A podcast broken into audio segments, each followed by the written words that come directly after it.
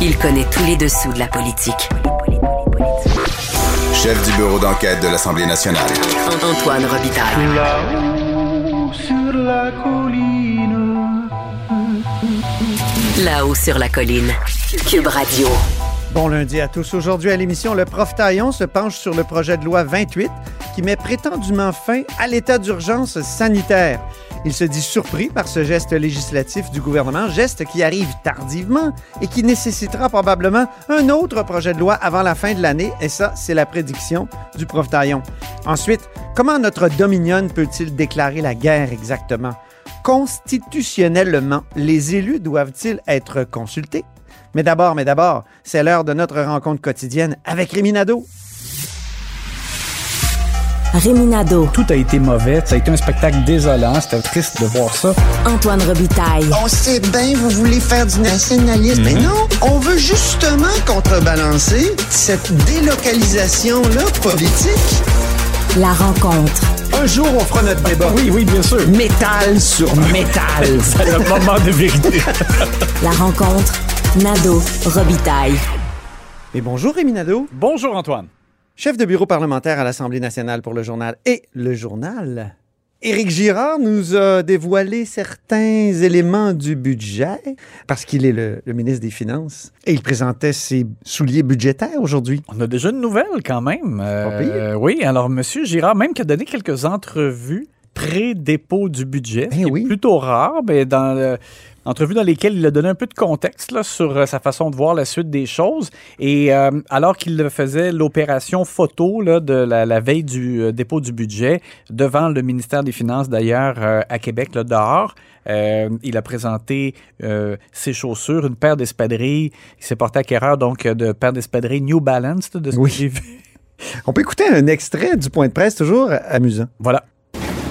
On m'a dit que c'était des souliers performants, très légers, euh, pour, faire son meilleur temps. C'est les souliers que vous devez porter la fois que vous voulez courir. Alors, c'est un peu comme le Québec, des souliers. Et performant, le mot euh, est euh, juste parce qu'il semble vraiment que la relance économique post-pandémie est à ce point spectaculaire que euh, M. Girard est allé, on, on le disait, d'un élément de nouvelle, c'est-à-dire que le déficit structurel euh, au Québec sera vraiment moins important que ce qu'on avait anticipé. On avait parlé de 6 milliards. Oui. Euh, une fois passé les dépenses exceptionnelles liées à la pandémie, là, c'était vraiment ce qui restait à éponger par la suite. Euh, on l'avait déjà révisé à la baisse à 4 milliards lors de la mise à jour économique avant Noël. Et là, remet ça encore une fois à la baisse. On va écouter ce qu'il a dit à ce sujet. Aujourd'hui, je vous annonce que le déficit structurel du Québec est inférieur à 3 Mais le milliards fait que le déficit structurel, est-ce que ça fait qu'on va recevoir les, revenir à l'équilibre budgétaire plus tôt? Euh, non, parce que l'objectif, c'est que le retour à l'équilibre budgétaire se fasse avec le moins euh, d'efforts possible, c'est-à-dire que la transition soit la plus douce possible. Alors, on garde l'objectif 2027-2028. Alors, ça veut dire donc, euh, comme il l'a dit, M. Girard, on garde l'objectif 2027-2028 pour ramener l'équilibre budgétaire. Et il l'avait donc mentionné dans une entrevue. Il a l'intention d'y aller en douceur, de faire en sorte que les Québécois ne sentent pas trop qu'on revienne à l'équilibre budgétaire, donc sans imposer des mesures dites d'austérité ou de réduction drastique de dépenses. Donc, effectivement, à moins de 3 milliards, ça paraît réaliste, puisque 2028, c'est quand même une, euh, dans quelques années. Il y a une marge de manœuvre possible. En même temps aussi, euh, il l'a mentionné, il y a de l'incertitude dans l'air. Énormément. L- Peut-être une sixième vague, la guerre mondiale qui, qui, qui est à l'horizon quasiment. Ouais, qui menace, effectivement. Donc, et, bon, la guerre en Ukraine déjà. Et euh, alors, c'est la raison pour laquelle aussi euh, il n'a pas l'intention de, de changer son plan. Et, et là, ça, risquerait de faire en sorte qu'il doive par la suite remodifier parce que là, ça serait pire que prévu. Mais là, il va tellement nous envoyer de chèques. Ouais, et là, là-dessus, le chèque, il n'a pas voulu donner plus de détails. Euh, c'est sûr que M. Legault, la semaine passée, à un moment donné, à l'entendre, on avait l'impression que tous les Québécois recevraient le même montant. En même temps, moi, j'ai l'impression qu'il y aura un plafond. Je pense pas que quelqu'un qui gagne, par exemple, je sais pas moi, 200 000 par année, je pense pas qu'il y aura le même chèque Non. ou un chèque même tout court pour faire face à l'inflation parce qu'on on peut penser qu'il a les reins suffisamment solide pour euh, y faire face. Donc, il y aura sûrement une espèce de plafond. On l'apprendra demain lors du euh, dépôt du budget, mais chose Mhm. certaine, les Québécois auront quand même un chèque pour aider à faire face à, à la hausse des prix. Et on y sera, toi et moi, Oui. dans le huis clos du budget toute la journée jusqu'à 16 heures. Bilinguisme des juges maintenant. M. Jolin Barrette va l'inclure dans la nouvelle charte de la langue française. Oui, et puis je, pense que c'est vraiment euh, une bonne idée parce que euh, il y avait donc un bras de fer. euh, il y a toujours bras de fer entre le ministre de la Justice, Simon Jolin Barrette, et la juge en chef. C'est un bras de fer universel. Oui, c'est sur, toutes les questions. Oui, sur l'ensemble des sujets. Sur le tribunal spécial Ouais. spécialisé en matière de violence conjugale et euh, donc sexuelle, Ouais. mais aussi sur la question du bilinguisme. Oui, et même sur le, le statut du comme secrétaire général euh, Oui. des juges aussi, Oui. euh, il y, a- il y a une problématique qui a été soulevée. Euh, mais bref, pour ce qui est de la, de la langue, ben, c'est que le ministre Simon Jean Barrette ne voulait pas qu'on exige de bilinguisme à chaque fois qu'il y a un poste de juge qui est ouvert au Québec, parce qu'il y a des endroits où c'est vraiment pas nécessaire là, que ce soit euh, imposé. Et, euh, et, et la juge en chef, elle n'était pas contente de ça. Elle avait intenté une poursuite, donc a, a utilisé euh, un, un recours devant les tribunaux pour euh, casser euh, cette décision-là du juge, pas du juge, mais du ministre Simon Jolin Barrette, ce qui est Ouais. très, très particulier de voir les deux rendus là, rendus à cette étape-là. Et là, ce qu'on attendait de voir, c'est est-ce que le, le ministre Jean Barrette va porter la décision en appel, parce que la Cour avait donné raison donc euh, à la juge en chef euh, Rondeau euh, en affirmant que le ministre ne pouvait pas, euh, il avait outrepassé dans le fond là, euh, son pouvoir Mhm. en, en demandant là, que ce soit pas, en modifiant un, un appel pour un nouveau juge. Et alors là, donc, la décision qui a été rendue, c'est que le gouvernement a décidé de ne pas porter ça en appel, mais plutôt de modifier carrément euh, à même la loi, euh, la nouvelle charte de la langue française euh, qui est présentement... Il joue son rôle de législateur. Oui, alors Hein? il va l'inscrire dans la loi, donc ça va faire en sorte que euh, ça ne sera pas exigé de façon systématique. Et c'est lui, le ministre, qui euh, devra être consulté et qui devra approuver ou, ou- ou pas approuver, dans le fond, le fait qu'on exige le bilinguisme. Parce que je, je reviens à ça.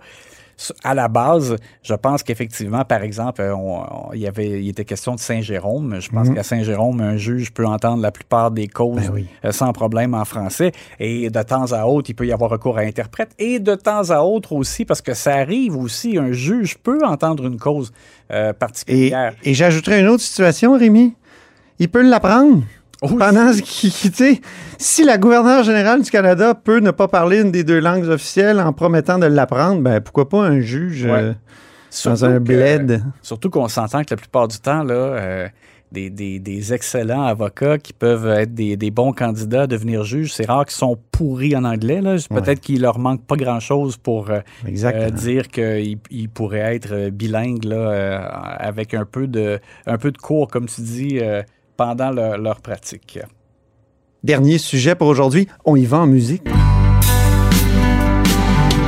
Elle s'en va, laissant tout derrière elle. Elle s'en va. Mais qui s'en va, Rémi? Je peux pas m'empêcher quand même de, de souligner que le joueur de batterie euh, fait un, un roulement assez mou hein, dans Oui. cette. Oui, oui, oui, mais c'est bon. tout, c'est une balade. C'est en douceur, ouais. c'est Une ça. balade de Patrick Normand, elle s'en va. ça. Ouais. Alors, qui s'en va? Formidable chanson. Oui, Christine Saint-Pierre qui Ah euh, oui. annonce qu'elle ne sollicitera pas de nouveau mandat à la prochaine élection. Ça fait donc, euh, encore une fois, Parce qu'elle elle va être candidate pour Jean Charest dans le Parti conservateur? Ben, je le sais Oh! pas. Eh, je sais pas, mais, mais chose certaine, c'est qu'elle elle, elle a montré un appui là, euh, sans retenue là, lorsque Vraiment? euh, on l'a interrogé sur euh, la possibilité que Jean Charest devienne candidat à, à la course à la chefferie euh, du Parti conservateur, ce qui s'est confirmé. Elle a dit, je suis une fan finie. Oui, oui, oui. Et exactement. oui, c'est ça. Alors, euh, écoute, elle pourra démon- démontrer tout son, son appui. Elle pourra euh, peut-être travailler pour lui. On verra, en tout cas. Mais bref, euh, chose certaine, on s'attendait à ce qu'il y ait d'autres départs au sein de la- du Parti libéral du Québec. Il y a déjà des vétérans qui ont annoncé qu'ils ne seront pas de retour. comme Tu par viens-tu exemple... d'André Au- quand il est arrivé à la tête du PQ? Il y a- il y avait eu un départ, puis il avait dit il y aura d'autres départs. oui, c'est ça. Et là, c'est ça. On, on nous l'a dit dans l'entourage de Dominique Andelade. On nous a dit ceux pour lesquels vous avez peut-être des doutes qui se représenteront pas, la plupart euh, se représenteront pas. C'est ça. Alors, je pense qu'il y aura d'autres annonces. Kathleen graduellement. Pierre Arcan. Oui, exactement. On peut faire une grosse liste, là. Euh, et Pierre Arcan, c'est quand même particulier parce que j'ai compris que dans le fond, il avait un peu laissé le choix à Dominique Anglade. Euh, ça, il Ah, faudra, faudra voir parce que on m'a dit que, que M. Arcan aurait dit à Mme Anglade si euh, vous avez d'autres plans, il n'y a pas de problème. Si vous avez envie que je vous donne un coup de main ou euh, c'est pas impossible non plus. Alors, et euh, c'est- c'est est donc, Donc, euh, prêt à servir encore. c'est ce que j'ai compris. Oh! Mais euh, bon, il y en a d'autres qui ont annoncé qu'ils ne se représenteraient pas, comme Francine Charbonneau, notamment, Ouais. Euh, bon, alors Christine Gaëtan Barrette. Gaëtan Barrette et euh, pas Thériault, mais Christine Saint-Pierre, donc s'ajoute à ces noms-là. Et c'est sûr que c'est une circonscription où le, le Parti libéral du Québec pourra euh, encore une fois remporter la victoire à la prochaine élection, à moins vraiment d'une immense surprise. Ça a toujours été libéral Mais dans l'Acadie. Ça se peut aux prochaines élections qu'il y a des surprises dans les, con- les circonscriptions, les châteaux forts libéraux. Je, je regardais euh, pour le plaisir en 2014, Madame Saint-Pierre avait été élue avec 71% du suffrage. Ça, c'est de, la- Oui, de majorité en. Ouais, ouais. Mais euh, bon, la- le dernier coup, ça avait quand même diminué. là. Il y avait eu 9000 quelques votes euh, de plus en, en- en majorité. C'était énorme, là, mais euh, 9000. c'était énorme, mais c'était moins que- qu'en 2014. Il y avait Et- des députés qui tueraient pour avoir ça. oui, c'est clair. Alors, euh, Christine Saint-Pierre, qui euh, donc a été élue, il faut le dire, cinq fois depuis 2007. Évidemment, 2007, ça avait été un très court euh, mandat. C'était juste une année. hein. Il y avait, on, on était retourné en élection en 2008. Mais euh, elle a eu euh, donc euh, quand même cinq fois euh, des victoires. Et euh, elle a décidé donc de se retirer euh, au terme de ce mandat. Et nous deux, on se reparle mercredi. Parce que demain, euh, nous sommes euh, cloîtrés. Exactement, le huis clos du budget. budget. Oui. Et moi, j'aurai un autre intervenant demain, probablement Carlos Letao du Parti libéral et ancien ministre des Finances. Alors, à mercredi, Rémi. À mercredi.